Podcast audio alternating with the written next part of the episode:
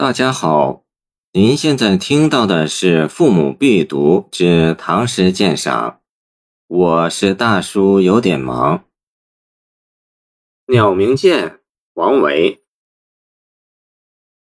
人闲桂花落，夜静春山空。月出惊山鸟，时鸣春涧中。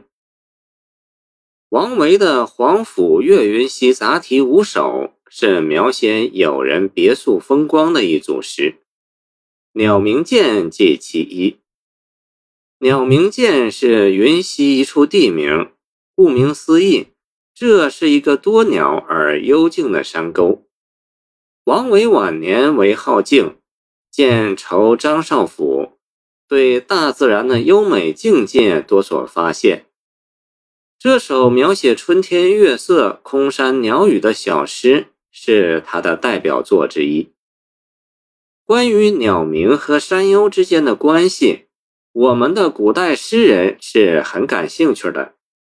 梁代诗人王琦就有“鸟鸣山更幽”的名句，见《入若叶溪》，而宋代诗人王安石却反其意而用之。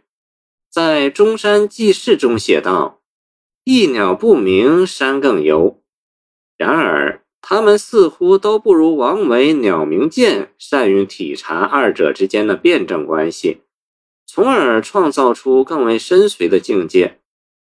诗的前两句包含了四个片语：“人闲”“桂花落”“夜静”“春山空”。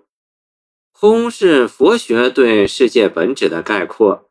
也是王维诗中的关键字。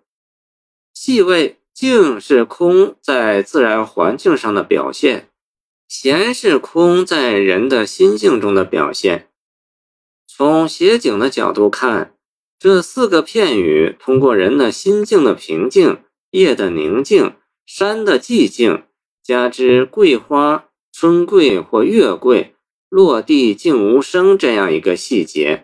就充分地写出了月初以前春山毫无声息的静谧，它使人联想到“山中不言响，一夜动一文”。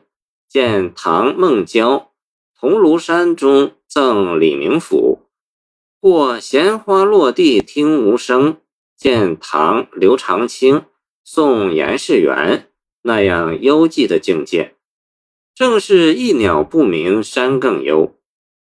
如果仅此而已，诗境便不免单调，缺乏意趣，尤其是不能见出鸟鸣涧的特色。所以诗人进而写道：“月出惊山鸟，时鸣春涧中。”由于月出使鸟受到惊扰，不时发出一两声啼鸣，打破了夜的寂静，却又反衬出深夜空山的寂静。这就是鸟鸣山更幽。如果没有月初前春山绝对的寂静，鸟就不会因月初而惊啼；而月初后，整个空山的氛围仍是一片寂静，偶尔传来一两声鸟鸣，反而更衬出春山的寂静。